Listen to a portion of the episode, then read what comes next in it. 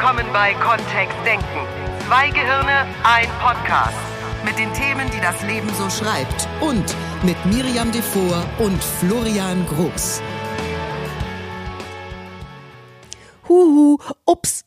Vielleicht ist euch ja aufgefallen, wir haben letzte Woche gar keine Podcast-Folge rausgebracht. Jetzt, jetzt hier ist wieder eine. Warum ist das so? Florian und ich und unser gesamtes Team gestalten im Augenblick eine sehr umfangreiche Challenge.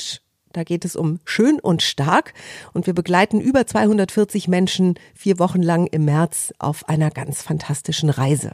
Das heißt, wir sind ziemlich befasst. Das soll allerdings nicht dazu führen, dass du keinen Hörgenuss bekommst. Deshalb haben wir uns Folgendes überlegt. In jeder Märzwoche bekommst du von uns ab jetzt einen Mitschnitt präsentiert aus unseren Live-Trainings auf Facebook im vergangenen Jahr. Da haben wir unterschiedliche Themen behandelt in unserer Gruppe und hier in diesem Podcast kannst du dir einige dieser Trainings jetzt anhören. Wir wünschen dir dabei ganz viel Spaß und ab April sind wir dann wieder mit neuen aktuellen Podcast-Folgen für dich da. Viel Spaß! So, und damit kommen wir zur Schlagfertig. Kalt. Schlag und fertig. Das sind ja, also wenn wir im NLP an sowas rangehen, ist es wirklich immer der erste Schritt. Wir lesen das Wort mal genau, wir schauen uns das genau an, wir hören uns das mal genau an und wir fühlen da mal rein.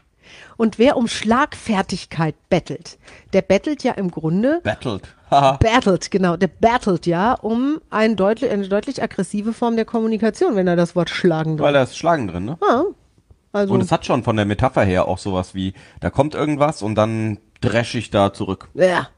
Und zwar, und, und, dann, und dann stört es. Ich finde, da ist so ein kleiner Störer drin. Für dich? Weil die Erlebnisse, die ich hatte mit Menschen, die unfassbar schlagfertig sind in meiner Welt oder unfassbar schlagfertig reagiert haben auf bestimmte Dinge, da fühlte das sich nicht so aggro an, sondern sogar eher im Gegenteil. Ja, lustig. Die wirkten mega entspannt. entspannt dabei, wenn die da so kontern. Zieh dich noch mal ein Stückchen heran. Ja, gerne. Oh, Hm, ist gut, ne? Ja, Ja. stimmt. Oh, Händchen halten. Ja, warum nicht?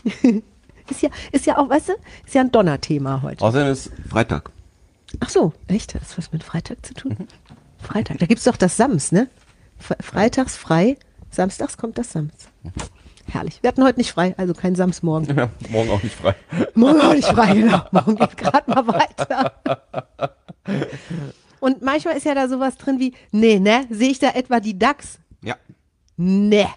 Warum liegst du nicht im Bett und schläfst? Du gehörst auch zu den Harten, hä? Ähm, ja, also tatsächlich, ähm, wie gesagt, mit den Schlagfertigen, ich, es hört sich so aggro an, es fühlt sich so entspannt an, wenn, wenn so elegant schlagfertige Menschen so kontern und die Runde verstummt. Drei, vier fangen an zu kichern, weil meistens ist das auch nur witzig. Und der, der vorher den Battle begonnen hat, der schweigt meistens mit zusammengepötschten Lippen. Weil da fällt einem dann nichts mehr zu ein, wenn einer so drauf ist. Und lustigerweise ist eine gekonnte, eine getanzte Schlagfertigkeit ja ein wunderschönes sprachliches Mittel. Jetzt kommt vielleicht auch erstmal die gute Nachricht. Tatsächlich sind die Menschen, die wir als schlagfertig erleben, die trainieren das über Jahre und mit einer kindlichen Freude. Also die Moderatoren, die ich kenne, die Menschen in meinem Umfeld, die ich kenne, die das an den Tag legen, die üben das ohne Ende. Da kommen wir gleich nochmal zu, denn das hat was damit, oder das hat auch was mit deren Grundeinstellung zu tun, wie die so im Gespräch drauf sind. Zunächst mal, vielleicht ist die Metapher mit diesem Schlagen, die Florian gerade hatte, mit dem Boxen, ne, so die ist gar nicht so verkehrt, weil da steckt auch Training drin. Ne? Also wer, wer richtig gut boxen können will, der trainiert da ganz schön. Ich glaube, das ist eine der trainingsintensivsten Sportarten der Welt, Boxen. Ich glaube, wenn es professionell betrieben wird, ist jede Sportart sehr trainingsintensiv. Ja, Nur ist es, ähm, es hat erstaunlich viel mit dem gesamten Körper zu tun, dafür, dass dann naiverweise wir davon ausgehen könnten, dass es ja nur so ein bisschen um Armkraft geht oder so. ja die, ja, auch das Fitnesstraining, was die absolvieren und das Ausdauertraining und so, wird ja sogar ähm, ab, abgenommen von denen in andere Sportarten, weil das so effektiv ist. Ja. Also da habe ich, habe ich eine ganz schöne Metapher zu und ähm, wer im Boxring steht, der scheint ja zumindest auch, und ich weiß jetzt nicht genau, wie das wirklich ist, nur we- welche Eigenschaften würden wir so einem erfolgreichen Leistungsprofi-Boxer zugestehen? Da gehört auf jeden Fall immer eine dazu. Und die, und deswegen ist das heute tatsächlich auch ein Stück weit ein Training, was mit dem mentalen Setup zu tun hat, ist Mut. Das die stimmt. stehen ihren Mann oder ihre Frau Das sieht man Ring. ja schon beim Einwiegen, wenn die, wenn die beiden Gegner das erste Mal aufeinandertreffen und da häufig schon die Luft brennt zwischen den beiden Kandidaten. Mhm. Oder in Pressekonferenzen, wo es ja dann zum Teil schon halt ähm, hoch hergeht und äh, schon die ersten ja, ja, Fetzen fliegen oder die beiden Kontrahenten sogar schon voneinander getrennt werden dürfen. Da ist natürlich auch ein bisschen Show dabei. Ne? Klar ist da Show dabei, nur das, das ist ja das Ja. Bild dann von so einem Boxer. Und die, und die, die körperliche Haltung von denen zu beobachten, findest ja auf YouTube ganz, ganz viele Videos, ist schon cool. Also siehst Florian und mich auch gerade mal so ein bisschen uns aufrichten, ne? Weil das hat was damit zu tun, mit diesem, ähm, mit dieser Mutfrage. Also wie Mut bist, wie mutig bist du denn überhaupt, wenn du mit anderen Menschen sprichst? Und da geht das los mit dieser sogenannten Schlagfertigkeit. Ja, also dass ähm, da so eine Art Frechheit mitschwingt. Also wenn dir das perfekte Konter einfallen würde auf etwas, was jemand sagt, würdest du es wirklich aussprechen? Weil das ist der Schritt, den viele nie gehen. Ja. Es gibt ein paar Comedians, ähm, ich kenne vor allem welche aus dem englischsprachigen Raum, die auch, de, deren ganze Show im Endeffekt darauf basiert, in Interaktion mit dem Publikum zu gehen. Also wo es wirklich nur darum geht, mit irgendwas, was sie sehen, was da passiert, dann in die Interaktion reinzugehen oder mit Leuten, die was reinbrüllen, in irgendeiner Form umzugehen. Und da ist schon, Da ist Schlagfertigkeit im Raum, ne? da Also ist Schlagfertigkeit im Raum und da ist vor allem viel Mut im, im Raum, weil dann viele Sachen auch ausgesprochen werden, die, ja, Also auch was du sozusagen als erstes üben dürftest, wäre eine Nuance mehr Frechheit. Wir haben ja hier in der Gruppe immer so ein wunderschönes Feedback. Also was ihr wirklich alle seid und das erstaunt uns und das ist toll und wir freuen uns darüber, weil das so ein Geschenk ist. Ihr seid wirklich lieb und witzig und ihr schreibt tolle Sachen miteinander, zueinander und auch im Chat, äh, also egal ob ihr mit uns gerade interagiert oder so ein bisschen untereinander, da ist immer ganz viel Liebevolles im Raum. Also ne, das ist, das ist super. Und das, was ein, ein Mensch hat, der in einen schlagfertigen Verhaltensprozess geht, ist, ist Frechheit. Also da ist schon mehr Cheekiness drin. Da, ich, ich hatte mal eine, eine Ziehtochter in einer Beziehung, die Jahrzehnte her ist. Ähm, und also war nicht mein Kind, nur war eben das Kind meines Partners. Und ich weiß, als die ganz klein war und wir haben die so ein bisschen gezwickelt und ein bisschen geärgert, da guckte die uns an und sagte, ich sehe eure Hörner. Das ist das, was, das ist das, was ich gerne so hätte als Grundeinstellung für, ähm, wie, wie verhalten sich Menschen, wenn sie kontern. Also wenn sie, ne, und da gibt's auch Körperhaltungen zu, die ich gleich nochmal ähm, erzähle. Und nochmal, Menschen, die sich schlagfertig verhalten haben, meist unendlich viele Teststrecken hinter sich mit dieser, mit, mit dieser Art zu kommunizieren. Und das sind nicht nur brillante, hervorragende Konters gewesen, die die von sich gegeben haben. Da sind auch Misserfolge drin, in Anführungszeichen, wo das nicht so geklappt hat mit dem Kontern. Und irgendwie rappeln die sich wieder auf und probieren es dann halt beim nächsten Mal anders. Und äh, das, das ist zu spüren bei denen, dass da so ein, so ein, so eine Energie ist von, okay, das hat jetzt nicht so gut geklappt, das hatte ja schon mal geklappt, dann mache ich jetzt mal das. Und da, da sozusagen reinzuarbeiten, das üben wir ja im Practitioner sehr, dass, dass Menschen da wieder zu sich finden. Weil was dahinter steckt, dass Menschen das nicht tun, ist ja eine, eine Furcht davor, dass derjenige, wo ich dann zurückschlage, verbal, dass der mich danach nicht mag. Das ist so. Das ist total paradox, ne? Weil was macht der denn vorher? Also, we- wenn jetzt jemand wirklich was Beleidigendes sagt, ist das ein Zeichen dafür, dass der mich mag? brauchen wir trotzdem nicht in Konflikt mit jemandem gehen, Oh, oder? guck mal. Oh. Ja, und dann, Lieber nix sagen. dann ist vorbei. Wobei nix sagen ginge auch. Es ist nur anders als das. Hm? Gibt's, gibt's auch ein toll, eine tolle Übung. Ja, also vielleicht erstmal vorweg so ein paar No-Gos. Ähm, die, vielleicht die erste gute Nachricht vorweg. Das ist so eine Mythen und Legenden, dass eben Schlagfertigkeit angeboren ist, dass Menschen dafür natürliches Talent haben und wer das nicht hat, der kann eben nicht. Hat Pech gehabt. Stimmt nicht. Stimmt nicht? Stimmt leider nicht. Darf ich dir wirklich jetzt die Ausrede rauben? Stimmt nicht. Menschen, die das können, trainieren das. Okay. Manchmal schon von Kindesbeinen auf. Die üben damit rum. Die probieren da einfach mal was aus. Und die machen das immer wieder und dadurch gewinnen sie Fertigkeiten. Und die sind auch nicht, das ist auch so ein, ein Mythos, die sind auch nicht besonders spontan oder kreativ. Weil wenn wir die Sprachmuster untersuchen, die die haben, also wie funktioniert die klassische Schlagfertigkeit, dann sind das so acht, neun immer wieder gleiche Sprachschubladen, die die aufziehen und wo sie dann das rausnehmen, was sowieso immer passt. Also sowas, was immer funktioniert. Es ist ein bisschen anders reden, als wir das normalerweise machen. Und es ist vor allen Dingen auch anders zuhören. Das ist nämlich eine Fähigkeit, die diese Menschen sich aneignen. Sie hören und sehen genau hin. Gerade wenn jemand so ein bisschen in die Frontalstellung geht.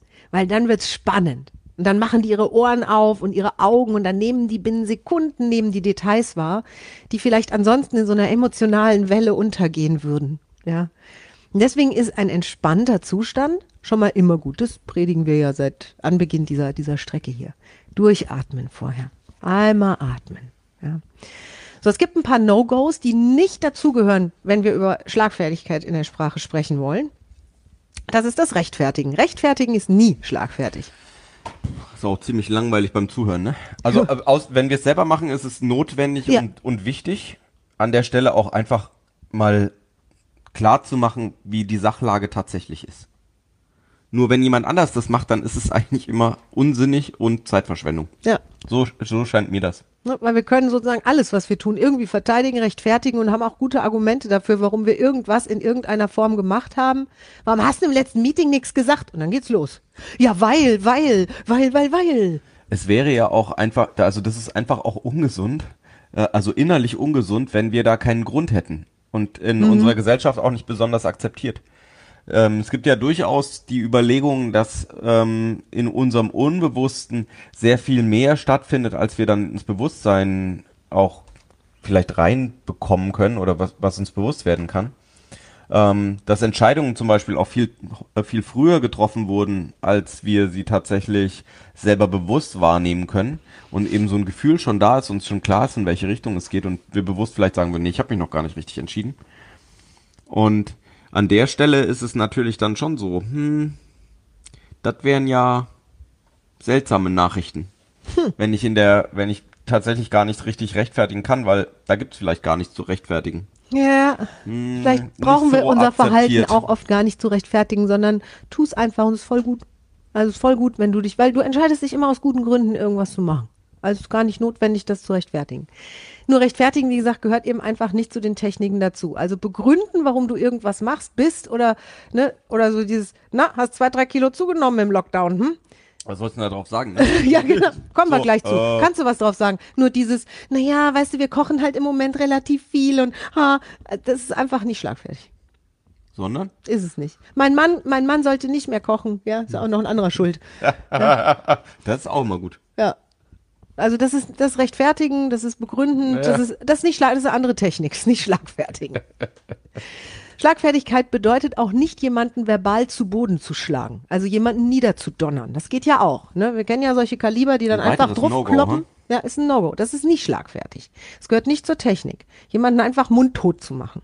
Schlagfertigkeit arbeitet so viel eleganter. Ich mag Florians Metapher da so gerne mit dem Tanz. Also wir lassen uns auf einen sehr eleganten Tanz mit unserem Gegenüber ein, verbal, der ein bisschen Witz hat und ein bisschen zwinkerndes Auge.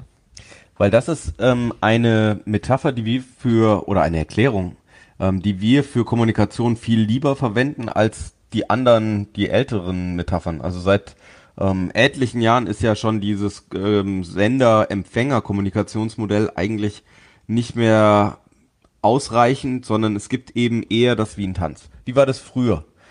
Früher hätte ich meine Nachricht im Kopf zusammengepackt, hätte die dann in der Vorstellung ausgesprochen. Das ist wie, als würde ich sie in so einen kleinen Brief packen. Dann kommt dieser Brief an Miris Ohren an. Die entpackt ihn. Die ganze Botschaft, die ich mal da rein verpackt habe, geht dann in Miris Kopf auf und sie versteht die. Das ist dieses typische Sender-Empfänger-Modell. Nur wie ist es denn wirklich? Wenn ich mit Miri anfange zu kommunizieren, dann sehe ich schon, oh, sie bewegt ihre Augen, während ich irgendwie was sage. Und umso mehr ich mit ihr in Kontakt komme, vielleicht sagt sie auch schon zwischendurch was, obwohl ich noch gar nicht fertig bin mit Senden.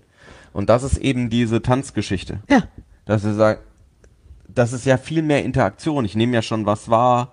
Ich weiß ja schon, ah, oh, jetzt. Oh, ja, da gibt's Augen Körpersignal. genau. Vielleicht auch, zu- also vielleicht unterbreche ich auch und frage irgendwas, was in Florians Welt gar nicht zum Thema gehört. Also diese einfache Art von hier ist eine Nachricht, hier ist ein Empfänger und es passt. Ja, wahrscheinlich hast du damit ja auch schon deine Tolle Erfahrungen Metaphern, gemacht. also auch, Ja. ähm, wenn du vielleicht schon mal was mit Schulz von Thun gemacht hast, mit diesen vier, ähm, vier Ohren einer, einer Botschaft, einer Nachricht. Das sind interessante Metaphern, um was rauszufinden, nur auch im Kontext von Schlagfertigkeit, das ist ja Interaktion. So, und dann gibt's noch ein No-Go und das ist jetzt aus Miris Welt. Es hat nichts im klassischen Rhetorik, NLP oder Kommunikationstraining verloren. Das möchte ich dir nur mit auf den Weg geben, weil das meine, meiner Erfahrungswelt entspricht, die ich mit meiner vielschichtigen Kommunikation eben auch über die Jahrzehnte angesammelt habe. Ich habe auch ein No-Go bei Schlagfertigkeit auf Unflätigkeiten. Weil wenn jemand sowas sagt wie Arschloch, dann steige ich einfach aus. Also das ist nicht das Niveau von Unterhaltung, auf dem ich mich überhaupt bewegen möchte. Und das ist eine Entscheidung, die ich für mich getroffen habe. Das sind ja dann auch tatsächlich nicht die Menschen, mit denen ich Kaffee trinken gehen wollen würde oder wo ich was retten wollen würde oder wo ich meinen Geist strapazieren wollen würde, um irgendwie tolle poetische Schlagfertigkeiten mir, mir auszugraben. Nö, also sozusagen, da gibt's bei mir so eine Untergrenze. Menschen können auf anderen Ebenen ja auch Dinge sagen, die mich persönlich, vielleicht bei dir gar nicht, nur mich persönlich irgendwie beleidigend erfassen könnten oder wo ich mir sowas bauen könnte wie Pinzigkeit, beleidigt sein, ähm, das persönlich nehmen, ja, das steckt ja so hinter, das sind so die Emotionen, die ich wahrnehme bei, da hätte ich mir mehr Schlagfertigkeit gewünscht. Und da setzen wir an heute. Also wir klammern mal diese Unflätigkeiten bitte aus. Da gibt's auch wunderbare Wege zu, zu kontern oder zu reagieren drauf. Und die sind heute nicht unser Thema, weil das nicht schlagfertig ist. In meiner Welt. So, ah, dann geht's jetzt los. Ne? Ich brauche ein bisschen, bisschen mehr ähm, Fläche von, von meinem, weil ich dich da auch gleich schon ins Praktische holen möchte. Also das haben wir uns zumindest überlegt, dass es eben nicht nur die Theorie sein sollte, sondern jetzt bei der ersten, bei der ersten Übung für Schlagfertigkeit kannst du direkt schon mitmachen vor deinem Computer, so wie du da sitzt, wie du da stehst, ähm, wie du, was auch immer du gerade tust. Was hast du gelesen? Uli hat geschrieben, wie gern hätte ich einen riesigen Klassiker-Zitatenschatz im Kopf, um damit mein Gegenüber niederzuzitieren. Niederzuzitieren. Niederzuzitieren klingt auch viel angenehmer als Ja. Ach, Uli ist sowieso großartig. Habe ich eben Kerstin Diefenbach gesehen im Chat? Ja, ja. Das ist doch wie DAX, oder? Was sind denn das für harte. Erdbeeren? Ja. Wow. Okay. Sehr cool. Ähm, ja, also, wir ähm, kommen auf die Körperhaltung. Bei schlagfertigen Menschen erleben wir eine besondere Art der Körperhaltung, die andere, die nicht so schlagfertig sich verhalten hätten bis jetzt, oft eben nicht zeigen. Und das darfst du bei dir selbst mal überprüfen, wenn du dich erinnerst an Situationen, wo du dir mehr Schlagfertigkeit gewünscht hättest oder vielleicht auch in Zukunft dir wünschst, weil da eben bestimmte Menschen involviert sind, die auf bestimmte Weise kommunizieren. Und die Menschen, die da sich besonders schlagfertig verhalten, bei denen stellen wir eins fest. Sie sind aufgerichtet. Also sie sitzen nicht so da oder so. Das ist nicht die Art. Gibt's auch, also es gibt immer Ausnahmen, nur das ist nicht die Art und Weise, wie die in den meisten Fällen auftreten, sondern wir erleben eine Aufrichtung, das heißt, setz dich mal gerade hin, wenn du sitzt, wenn du stehst, machst es eben im Stehen. Nimm mal die Schultern nach hinten rückwärts so ein bisschen. Also für die Damen heißt es, wir zeigen, was wir haben. Für die Herren heißt es, da ist so eine Aufrichtung zu spüren. Meine Ballettlehrerin hat immer gesagt, ich darf mir vorstellen, als wäre hier oben so eine, so ein kleiner, so ein kleiner Seilzug und da könnte ich meinen Kopf einfach so ein bisschen nach oben ziehen, ohne dass sich mein Hintern vom Stuhl hebt. Also ich ziehe sozusagen ein bisschen am System und lasse dabei die Schultern nach unten. Also ich nehme die nicht mit, sondern die bleiben unten. Das ist aufrechte Haltung. Und was die auch tun zum Beispiel ist, die haben einen Blick in die Augen des anderen. Es gibt kein Ausweichen. Das ist kein Thema bei uns beiden. Florian hat neulich ein Blinkerspiel mit dem Kla wie heißt der? Dings gemacht, ne? Mit Günther. Mit Günther, genau. Mega. Also es ist ein gutes Spiel, wenn du jemanden zu Hause hast, kannst du mal üben, Blickkontakt halten. Die ganze Zeit. Da ist jetzt, blinkern kannst du ruhig, nur grundsätzlich hältst du Blickkontakt. Ach so. Ja, Ah, ja. Blinzeln geht. Blinzeln geht, nur Blickkontakt halten. Kannst auch ohne Blinzeln, wenn du es kannst. Ja, Blickkontakt halten. So, jetzt ist das zu Hause vielleicht noch ganz okay. Der nächste Schritt dieser Übung wäre aufrichten, Schultern runter, Kopf nach oben ziehen, im Rewe. Beim Einkaufen oder im Real oder im Edeka.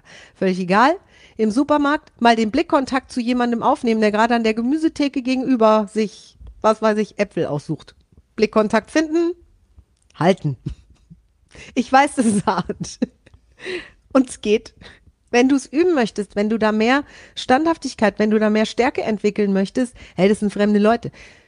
Mit, mit sehr viel Glück erzählen die danach zu Hause, Heute habe ich irgendwie eine verrückte Frau im Supermarkt gesehen. Die war crazy. Die hat mich angeguckt die ganze Zeit. Irgendwann habe ich dann weggeguckt. Ist ja okay. Stirbt ja keine. Weißt du? Nur du kannst üben. Also üb einfach mal. Ja, Wenn passiert du lächeln nichts. würdest dabei, wär's Flirt. Hm, kannst du auch machen. Geht auch. Blickkontakt halten. Beim Sprechen mit Menschen, die du triffst, Blickkontakt halten. Ganz wichtig.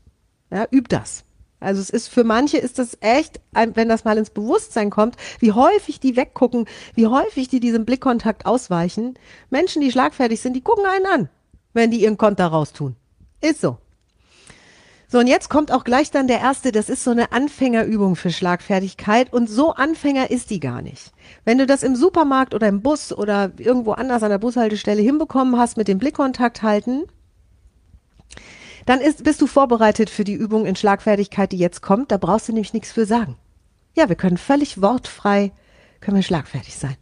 Wir Menschen, uns verhalten, so reden. Das ist großartig. Und zwar ist es Schweigen. Also wenn jemand was Beleidigendes oder irgendetwas unf na, unflätig nicht, etwas Beleidigendes oder etwas Kritisches zu dir sagt, wo du dich früher vielleicht persönlich angegriffen gefühlt hättest, guckst du ihm in die Augen und sagst nichts. Ich mache das sogar gerne mit so einer leichten Betroffenheit. Also ist so. Das bedeutet natürlich durchhalten. Mhm. Weil da können einem, da können einem fünf Sekunden vorkommen wie fünf Minuten und an 20 Sekunden ist noch niemand gestorben. Ich habe es ausprobiert. Also normalerweise sagt jemand was Beleidigendes und weiß das auch. Da gehen wir von aus. Ne? Also demjenigen ist ja klar, dass er gerade Kritik geäußert hat. Und erwartet, da sind wir jetzt auch bei Schlagfertigkeit, erwartet natürlich was? Ja, dass der andere hier Konter gibt. Dass Klar. es jetzt rund geht. dass es jetzt rund geht oder dass derjenige sich zurückzieht oder anfängt sich zu rechtfertigen. Das sind die normalen Muster, in die Menschen dann so verfallen, ja? Wenn du einfach schweigst und nichts sagst und denjenigen anguckst, Schritt eins. Schritt zwei ist Augenbrauen hochziehen. Weil hochgezogene Augenbrauen Signalisieren eine Frage. eine Frage. Und dann ist der andere am Start, um noch was zu sagen. Und das ist ein kleines Wunder, was dann passiert. Das ist ein kleines Wunder. Kannst einfach mal ausprobieren. Nichts sagen. Blickkontakt halten. Augenbrauen hochziehen. Warten, was der andere sagt. Weil lustigerweise, was so in 80, 90 Prozent der Fälle passiert, und ich habe es ausprobiert in, ich weiß nicht, 70 Fällen, 80 Fällen, 100 Fällen in meinem Leben schon, der andere fängt an, sich zu rechtfertigen für das, was er gesagt hat. Das ist wirklich geil. So, äh, du hast ja im Lockdown auch ein paar Kilo zugenommen. Ja, du weißt schon, was ich meine. Also, das sieht ja jetzt nicht schlecht aus an dir. Also, es ist ja jetzt nicht so, also, ist, ist mir nur aufgefallen. Ist mir nur aufgefallen. Ja, weißt, also, ich ja auch. Ich habe auch, ich habe auch ähm, zugenommen. Im, ganz, ganz viele haben zugenommen im Lockdown. Das ist total geil. Ich kann es mal machen. Ist total witzig, was dann passiert. Und es bedeutet, aushalten. Aushalten können. Ist ein mega cooles Experiment. Nochmal, ja, sozusagen Worst, was wäre Worst Case? Derjenige fragt, wieso sagst du jetzt nichts? Dann kannst du so machen. ist echt krass, was dann passiert. Was soll ich denn dazu sagen? ja, also, das ist die erste und sehr einfache Übung, weil hierfür brauche ich weder eine große Kreativität noch eine Spontaneität. Wir liefern hier auf Facebook ja noch keine Practitioner-Ausbildung oder NLP-Ausbildung, sondern was wir hier tun, ist dir möglichst praktikable, möglichst übbare kommunikative Turns an die Hand zu geben. Und probieren geht über studieren. Also das zu wissen ist das eine, das zu machen ist das andere, das mal zu erfahren. Und ein Mensch, der beleidigende Kritik von sich gibt, ja gut, also wenn der mich dann nicht mag, weil ich irgendwas gesagt habe oder gemacht habe, ähm, scheinbar tat er das auch schon vorher nicht. Deswegen, da mache ich mir gar keine Gedanken drüber. Denn die Menschen, mit denen ich gerne meine Zeit verbringe und mit denen ich gerne abends was essen gehe oder einen Kaffee trinke, die machen das eh nicht. Das sind ja nicht die. Und mit den anderen kann ich doch so alles super gerne rumprobieren. Das sind doch die besten Versuchsobjekte. Mit Florian würde ich sowas nicht machen. Und dann ist es eben auch, NLP ist etwas, was wir tun. Mhm. Und dann geht's eben drum, vielleicht an der einen oder anderen Stelle die Komfortzone auch ein bisschen zu erweitern. Vielleicht ist es ja als erster Schritt so ganz kurz Blickkontakt mit jemandem aufzunehmen und das über die Zeit einfach ein bisschen zu steigern. Wenn wir, umso weiter es in den Ausbildungen dann auch geht, gerade wenn es äh, reingeht, dass wir lizenzierte Coaches auch ausbilden bei uns in der Akademie, dann haben wir noch ganz andere Aufgaben, die zwischendrin einfach zu erledigen sind, weil es ja immer um eine immer größere Flexibilität in der Kommunikation oder im Ausdruck eben geht. In der Kommunikation einmal verbal, vor allem auch nonverbal. Also das, was wir über Gestik, über Mimik, über unsere Augen ausdrücken. Und an der einen oder anderen Stelle haben wir uns vielleicht was angewöhnt, was sich am Anfang noch seltsam anfühlt. Wenn ich mir so anschaue, ähm, wir haben ja zwei Jungs zu Hause, der eine zwölf, der andere acht. Der, der schon besser flirten kann, ist der Achtjährige. Und äh, der flirtet mit seinen acht Jahren alles an, was da draußen Das nicht bei stimmt. drei auf dem Baum ist. Krass. Und, Und- mit einer Selbstverständlichkeit, mit einem, also da ist diese Hemmschwelle nicht drin von, oh je, wenn ich jetzt das sage, wenn ich das sage, da könnte es könnte ja so, an- das ist wirklich, kind, Kindergehirne sind so wundervoll. So gerade raus. Und nochmal, das ist das, was wir dir mitgeben können für, das ist die erste Übung, ist die einfachste Übung, auch wenn sie am Ende des Tages tatsächlich so ein bisschen dieses Haltevermögen fordert. Ja, also lass dich einfach drauf ein. Während du den Blickkontakt hältst, kannst du ja an Ibiza denken. Also ist ja egal. Hauptsache die Augenbrauen sind oben. weil das eben die Frage signalisiert. Mhm. Also es, tatsächlich ist es dann eben keine verba kein verbales äh, bitte was, Ja, genau. sondern es ist eben ein Und übrigens, je öfter du das machst, also nicht, ne, das, das artet ja fast aus. Nein, pass auf, desto mehr arbeitest du mit deinem Gesicht. Also wie gesagt, ich kann ja sogar dieses Rehchen kann ich mit reinspielen, dieses. ja du kannst das geht bei nee, dir. das geht bei dir nicht. Ja. Aber sowas Erschrockenes kannst du auch, das kannst du. Ja, genau, das kannst du super. ja, also da kannst du einfach ein bisschen, vielleicht sogar mal vom Spiegel rumprobieren. Und das ist eine Schweigeübung. So wie wir bei Menschen, die gerne Töne machen, eben auch das eine oder andere Hä? Mhm. so geht das geht eben auch mit dem Gesicht. Mhm. Vor dem Spiegel üben. Ähm, na, was ist denn mit dir, sag mal? Hast du Eisprung? das ist ein, das ist ein, das ist ein Alters ohne Freigabe Dingens hier. So. Wenn Also, wir uns so lange in die Augen schauen. werden die auch irgendwann trocken. Boah. ja. Naja, ne? Schlagfertig. Schlagfertigkeit, ne? Habe ich eine gewischt bekommen. Wobei ich bei Florian weiß, also ich weiß, worauf ich mich da einlasse, weil die Rückrunde naht. So, dann kommen wir zur ersten verbalen Übung und vielleicht können wir die sogar ein bisschen in den Chat ziehen. Es ist ja hier in der Gruppe immer fantastisch, wenn ihr da anfangt, direkt mitzuarbeiten, dadurch, dass du was eintippst und dich vielleicht sogar beteiligst, mal was probierst. Weil hier ist ein geschützter Raum, hier ist nicht Facebook, sondern hier ist unsere Gruppe. Und das, was hier steht, ist immer kontextgebunden an unser Video. Und das Video bleibt ja auch nicht für ewig hier drin stehen. Das heißt, du kannst einfach mal üben. Und beim Üben, wir werden jetzt Sätze bringen, wo du wirklich auch mal was ausprobieren kannst. Das ist der erste verbale Hack sozusagen für Schlagfertigkeit. Und der macht so einen Spaß, wir, wenn du das ein bisschen übst, da ist, das ist echt, das ist ziemlich einfach. Ein bisschen üben, vielleicht sogar zu Hause. Ähm, ich sag dir So, gleich mal wie. Mit Absicht anders oder falsch verstehen oder genau hinhören. Es geht beides. Es zahlt auch aufs gleiche Ding ein, weil das, das Ergebnis ist, der andere darf sich dabei dann völlig missverstanden fühlen, obwohl wir das abnehmen, was er gesagt hat. Und das macht einen Riesenspaß. Ich sag mal als Beispiel, ne, also weil viele Beleidigungen eben zwei Seiten haben und es ist Auslegungssache, wie wir es nehmen. Das ist so, da könnte auch was Positives drin versteckt sein. Und das nehmen wir dann eher an. Ähm, mir hat mal jemand gesagt, du bist eine ganz schöne Zicke. Und da fällt mir, wenn ich Zicke höre, Zicke, das ist ja ein Tier, ist eine Ziege, ja, da fällt mir sofort als Kind diese Heidi-Filme ein. Da sind diese Zicklein unglaublich süß und liebevoll besetzt, die da auf die Alm getrieben werden. Das habe ich dann gesagt, boah, da erinnerst du mich an die Heidi-Filme, die habe ich als Kind so geliebt. Da erinnere ich mich gerade dran. Äh, Also das ist möglich, das einfach um, um diese Achse zu drehen. Das jetzt so als Beispiel. Also das, was ursprünglich als ein Schimpfwort gedacht ist, mit, ab, mit voller Absicht falsch verstehen, um es dann auch noch positiv zu werten.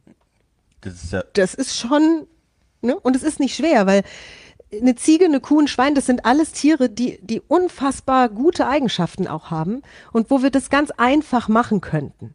Ja. Ähm, können wir einfach mal probieren mit dem Satz, ähm, und da dürft ihr jetzt gerne im Chat dann was zu schreiben. Ich sag, ich sag mal nie, was ich machen würde, sondern ich gebe euch den jetzt einfach mal, da würde jetzt jemand stehen und würde sowas sagen wie, du bist vielleicht eine Pfeife.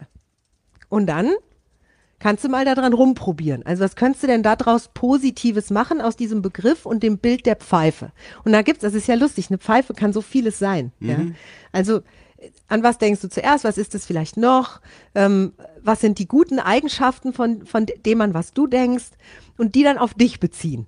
Ja, das ist schon, das ist, ist wirklich großartig. Ich hatte das mal ähm, tatsächlich in meinem alten Fernsehkaufhaus, als ich dann schon länger NLP praktizierte, da meine Erfolgssteigerung hatte und dementsprechend noch einfacher gut gelaunt war. Und dann äh, kam irgendwann mal ein Kollege und sah mich wieder mal fröhlich ins Studio traben und dann sagte, ey Miriam, du lebst auch auf einem ganz anderen Planeten, ne? Und dann habe ich so wirklich, das war, es dauert, also es ist cool, wie schnell das Gehirn da trainiert ist. Das war bei mir sofort dieses Jahr. Gott sei Dank, sehr schön da, ich habe noch Plätze frei. Und dann ist das auch erledigt. Also natürlich, ich nehme das an sozusagen. Das ist überhaupt nicht dramatisch. So ein eigener Miri-Planet. Da kann ich mich reinspinnen, ne? Da könnte ich ein ganzes Buch drüber schreiben. Planet Miri. Um was es da alles Tolles gibt. Mirion, dachte ich, oder so. Oh, Mirion. Ist auch gut. Ja. So einen eigenen Planeten zu haben, ist nicht verkehrt. Manche wollen eine eigene Insel. Ist viel zu wenig für mich. Nehme ich lieber gleich den ganzen Planeten. Ja, also nur um nochmal so in dieses, was sagt da jemand genau?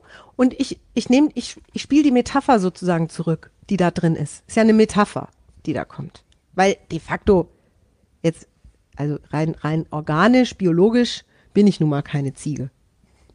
Auch keine Pfeife. Stimmt, schon gar nicht. Ja. Gibt's da schon was? Oder? Ja? Oh, wie cool. Was haben wir denn? Guck mal, die Alexandra, sehr schön. Ich liebe Musik, dann passt es ja. Großartig. Ja, genau. Ja. Dann hier, ich bin Pfeifenweltmeister. Sehr gut. Ja, genau.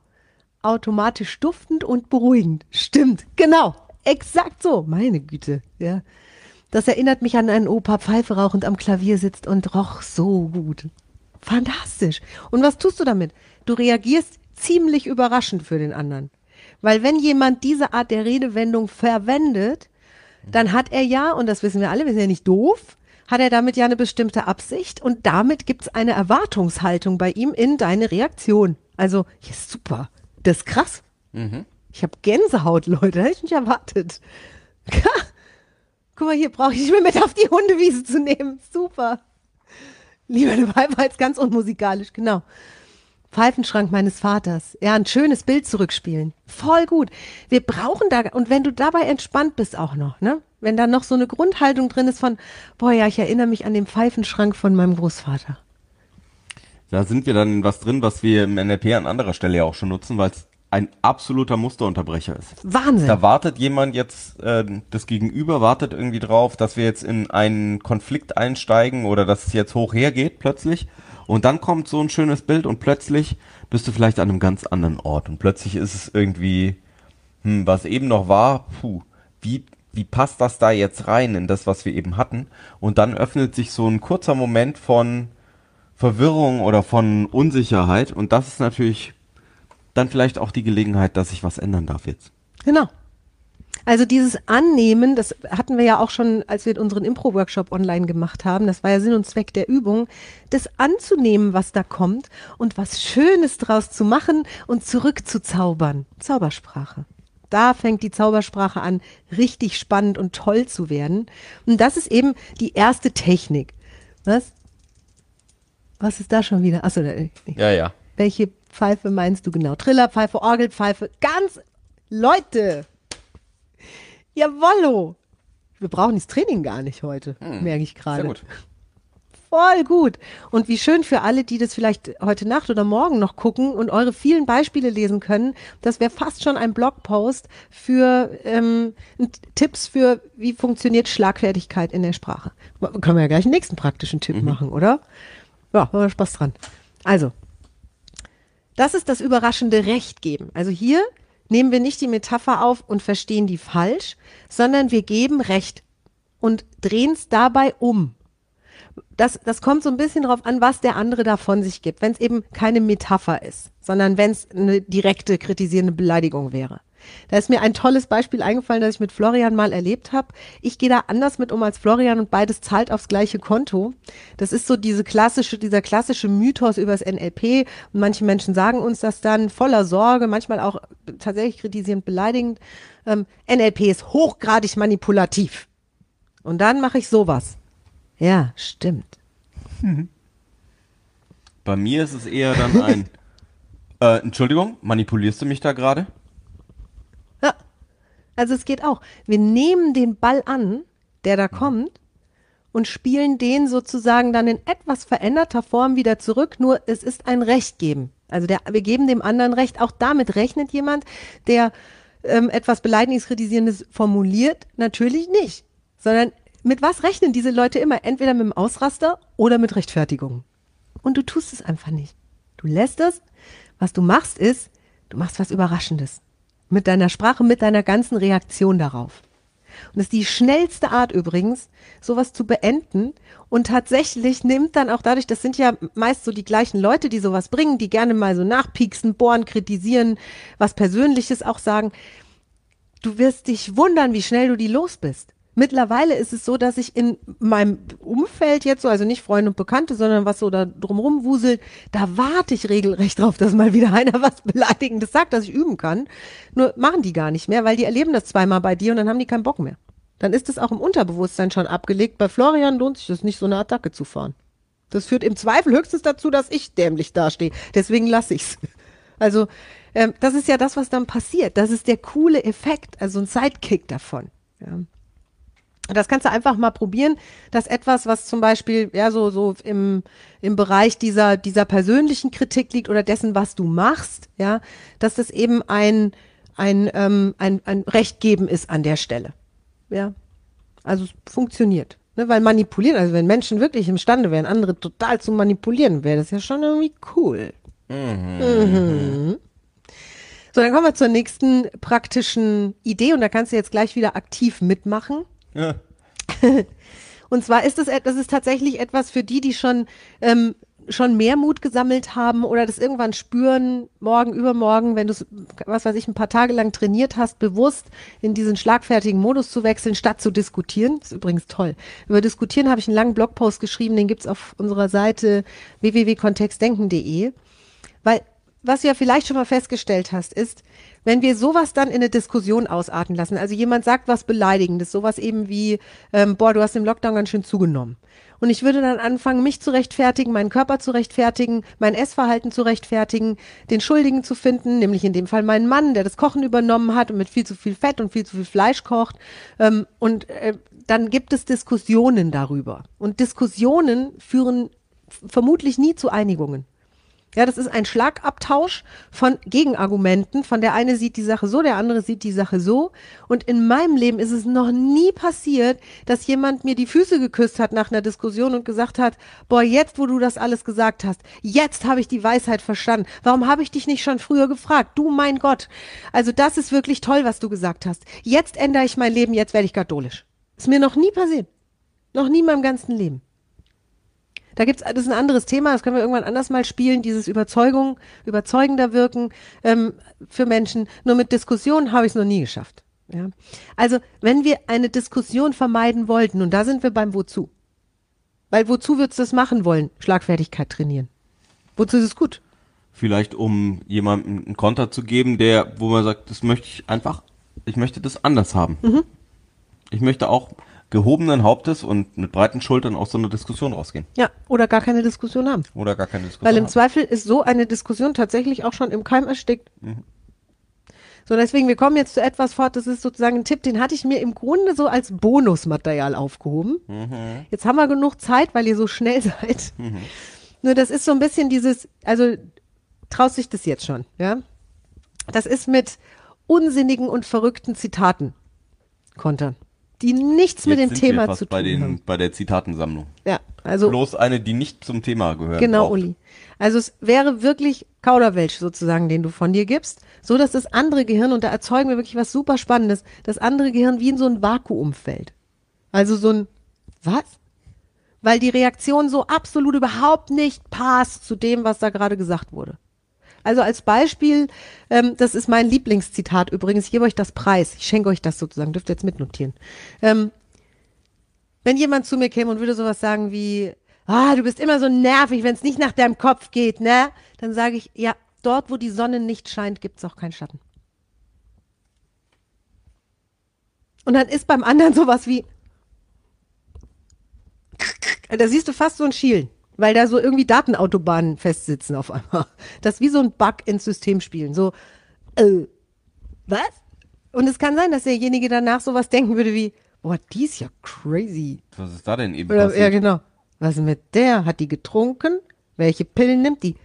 Und hey, wäre mir auch egal. also ist mir tatsächlich egal.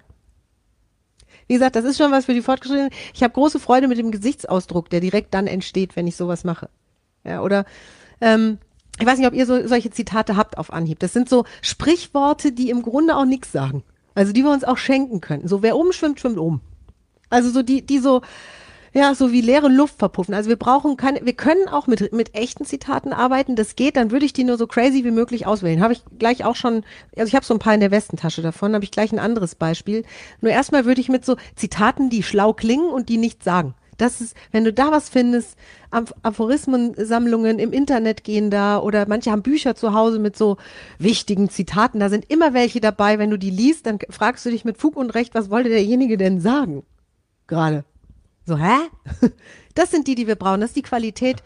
Wenn dein Gehirn sowas macht wie, hä? Das ist die Qualität von Zitat, die wir brauchen zum Kontern, zum schlagfertig Kontern auf irgendwie so komische, komische Aussagen. Ja.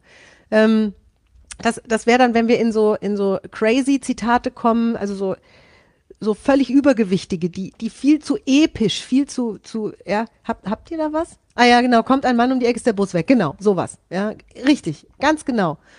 Oder Tautologien, genau wie dieses, wer umschwimmt, schwimmt um. Oder, ähm, warte mal, da ist jetzt sonst noch nichts. Ja, manchmal auch den Wind oder den Sturm. Ja, genau, so, also mit sowas kann ich spielen, ne, mit so großen Worten, ja. So wie das Wetter, das abhängig ist vom Wind oder vom Sturm. Genau, und dann macht Florians Gehirn sowas wie, was? also, ja. Das ist, wie gesagt, die eine Möglichkeit. Damit verwirren wir das Gehirn des anderen so, dass meist die, der Rest der Nummer dann auch schon gelaufen ist. Und ich brauche gar nicht zu rechtfertigen oder irgendwas zu sagen. Das ist schön, ich habe mein Amüsement gehabt. Wenn ich in die epischere Nummer gehen möchte, wenn ich also antworten wollen würde bei so einer Geschichte wie im Straßenverkehr, da gibt's ja manchmal so Raudis, ne, die im Straßenverkehr dann auch rumbrüllen und Schimpfworte brüllen, nur weil ich irgendwie nicht gleich den ersten Gang reinbekommen habe an der Ampel oder so. Da wäre dann sowas wie, ey, du fährst Auto wie eine Blindschleiche. Mein Sohn, warum birgst du so bang dein Gesicht? Siehst Vater du den Erlkönig nicht? Und weiterfahren. Da hinterlässt du Spuren. Wirklich. Spuren der Verwunderung. Also ich schimpf nicht zurück. Ich übe Goethe. Weil am Anfang ist es ja auch erstmal wichtig, dass du was sagst. Also, dass du tatsächlich in die Aktion reinkommst.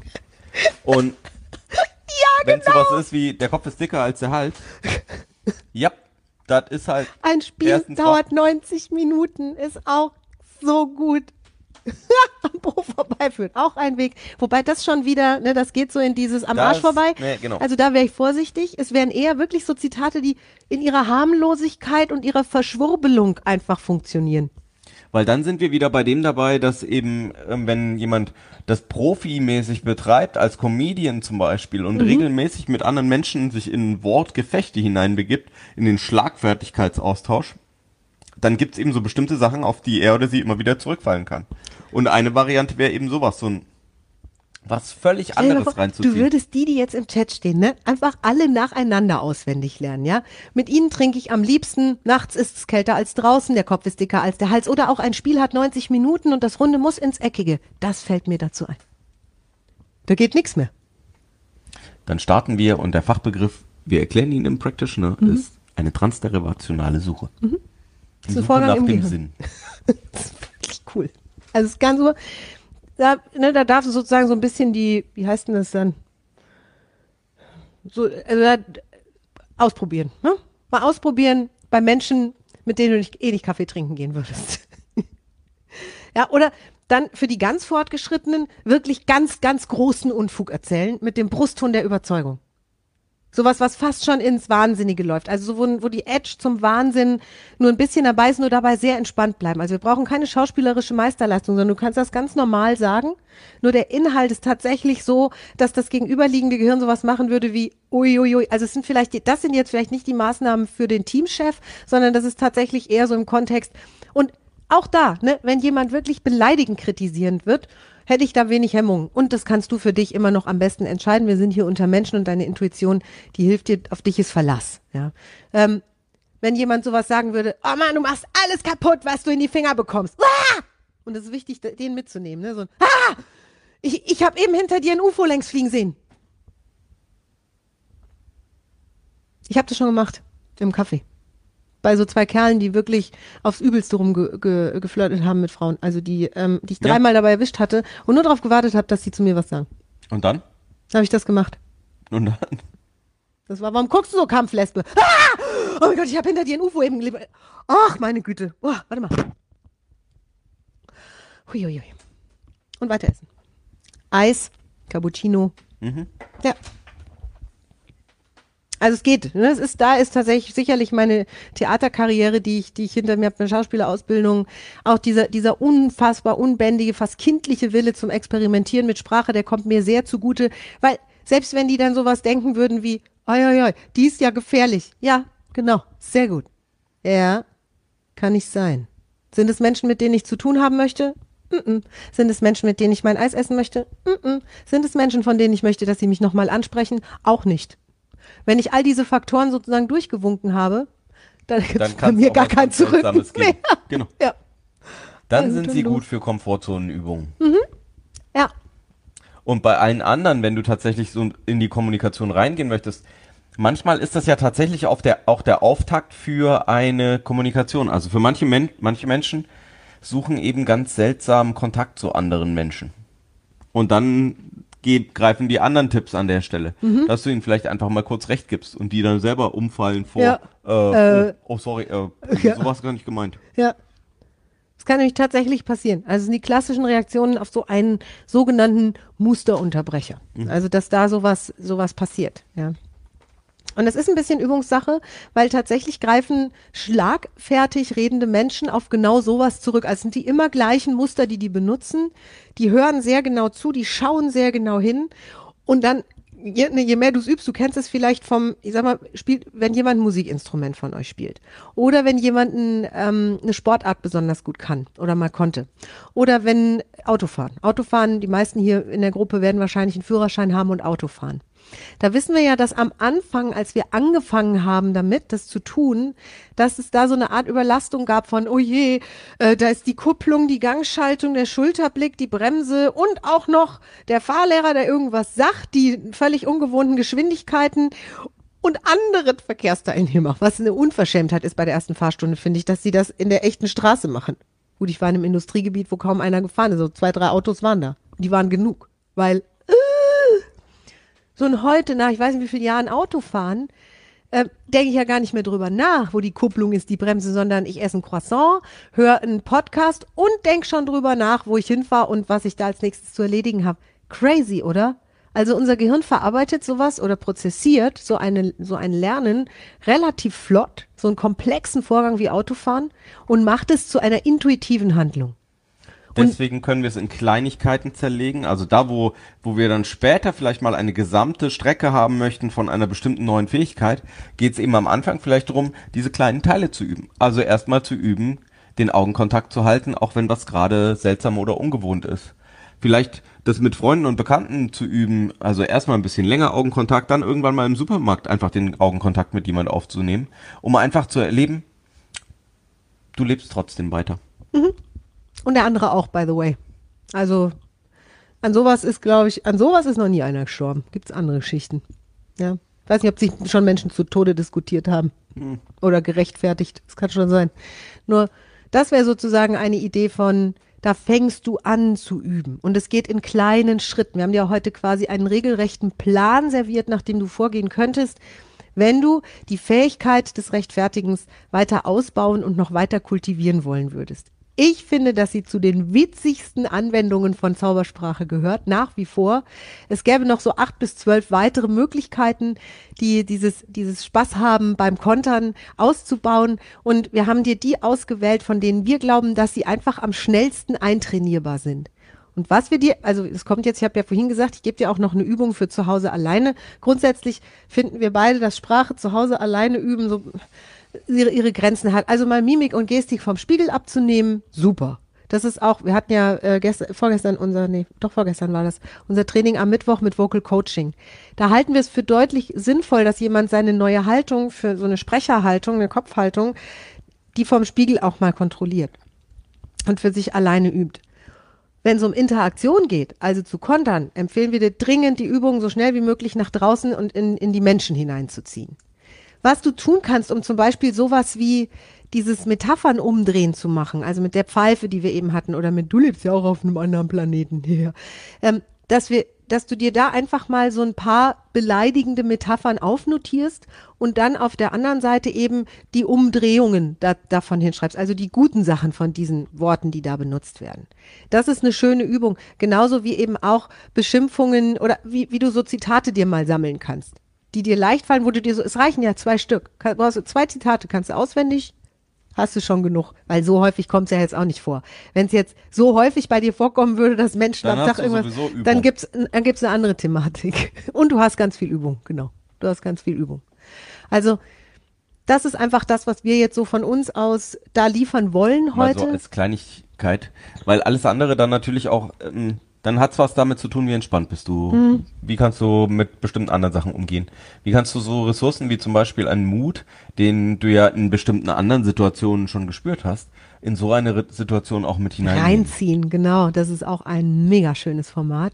Also das, wie gesagt, ist dann ein NLP, was einfach sehr viel aufwendiger wäre. Und deswegen ist es ja auch kein Practitioner-Seminar, sondern es ist eine NLP-Practitioner-Ausbildung, weil wir eben wirklich zehn volle Tage mit den Menschen ganz intensiv Techniken, Formate, Transformation üben in der Sprache, damit dann am Ende eine ganz präzise, klare Form von Kommunikation entsteht. Und die Schlagfertigkeit ist so ein kleiner, schöner Bereich da drin, den ich übrigens sehr liebe. Und ja, ich habe mir das Thema überlegt, weil ich Bock hatte. Bock. Bock. Also geht's doch wieder. Ich frage mich, wer von uns Eisprung hat. Hm? Hab ich das eben gesagt? Okay, es wird Zeit, dieses Live zu beenden. Wir danken euch. Mehr von uns gibt es unter www.kontext-denken.de. Unsere Seminare, unsere Workshops und unsere MP3-Downloads findest du auf unserer Seite. Wir freuen uns auf dein Feedback und sagen Tschüss bis nächste Woche. Bis zum nächsten Podcast.